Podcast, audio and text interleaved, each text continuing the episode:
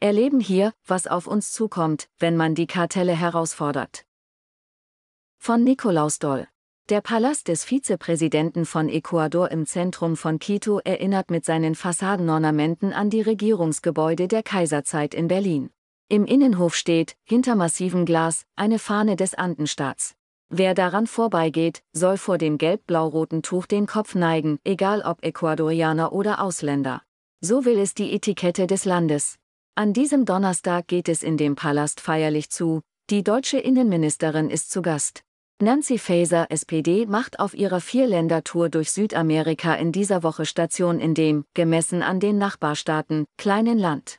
Faeser will ein Sicherheitsabkommen mit Ecuador abschließen, um gemeinsam mit weiteren Regierungen Südamerikas die Flut von Kokain Richtung Europa einzudämmen. Die Unterzeichnung einer Absichtserklärung für eine enge Zusammenarbeit gegen Drogenkartelle und das organisierte Verbrechen findet in einem Saal an der Seite von Monica Palencia statt, der Innen- und zugleich Regierungsministerin des Landes. Das ist eine Art Kanzleramtsministerin.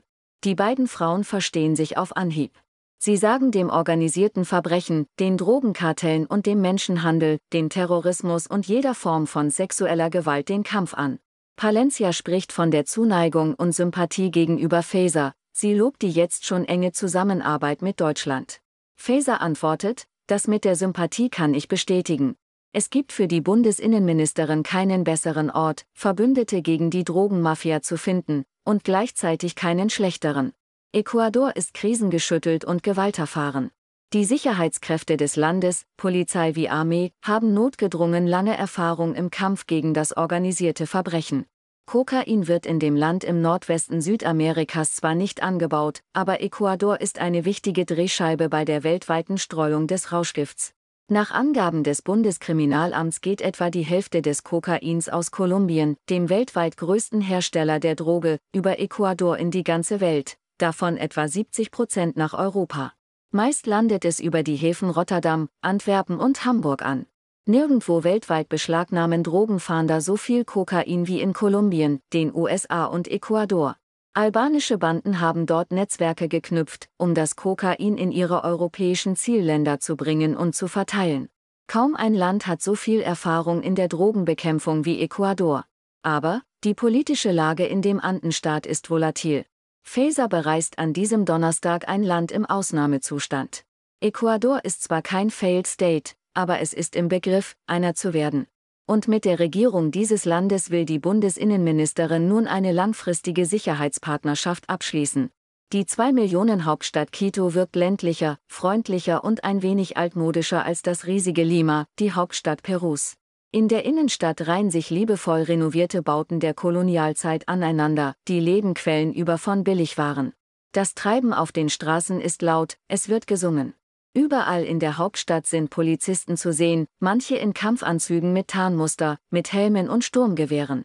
In den Nebenstraßen sind reihenweise Motorradpolizisten postiert, die jederzeit ausrücken können. Präsident Daniel Noboa hatte Anfang Januar den Ausnahmezustand über das Land verhängt. Seither herrscht eine Art Kriegsrecht, das gerade verlängert wurde.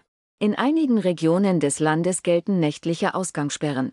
Die Menschen in der Hauptstadt nehmen es offenbar gleichmütig hin. Ecuador gilt spätestens seit 2022 als eines der Länder mit der höchsten Gewaltkriminalität und zählt seit etwa einem halben Jahr mit 42,8 Toten pro 100.000 Einwohner mehr Gewaltopfer als das chronisch unruhige Venezuela.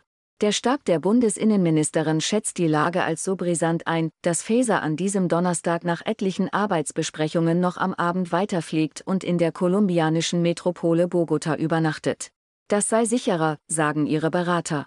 Die Gewalt in Ecuador war nach Auseinandersetzungen in Gefängnissen und Unruhen in den Hafenstädten eskaliert. Es gibt seither Schießereien, Anschläge, Bombenexplosionen, Geiselnahmen, ein Sender wurde bei laufendem Programm gestürmt, und die Drogenkartelle mischen als zentrale Akteure mit. Es sind vor allem ihre Revierkämpfe, die das Land derzeit erschüttern. Ecuador ist ein Beispiel dafür, was geschehen kann, wenn Kokainkartelle die Staatsmacht grundsätzlich herausfordern und sich anschicken, die Kontrolle mindestens in einigen Regionen an sich zu reißen. Wir erleben hier, was auf uns zukommt, wenn man die Kartelle herausfordert, welche Macht hinter der Drogenmafia steht, sagt einer der Berater Fasers am Rande der Reise. Dass die Kartelle durchaus in der Lage sind, Gewalt nach Europa zu exportieren, zeigen Morde an Staatsanwälte und Journalisten in den Niederlanden und Belgien, die ins Visier von Kartellen geraten waren. Niemand weiß, wie lange sich Noboas Regierung noch im Amt halten kann. Die Drogenmafia schreckt vor Morddrohungen an die Adresse von Präsidenten nicht zurück. Es ist nicht ausgeschlossen, dass das Andenland völlig ins Chaos stürzt, als Partner für die Deutschen ausfällt. Doch die Innenministerin setzt trotzdem auf Ecuador. Weil nur wenige Sicherheitsbehörden weltweit so gestählt im Kampf gegen die Kokainkartelle sind. Weil Faeser daran glaubt, dass die Regierung die Kontrolle wiedererlangt und man dann von Ecuador lernen kann, wo die Schwachstellen der organisierten Drogenkriminalität sind und wie man sie wirksam bekämpft. Und zuletzt, weil ein Netz von Sicherheitsabkommen zur Eindämmung der Kokainflut ohne das Verteilzentrum Ecuador einfach ein riesiges Loch hätte.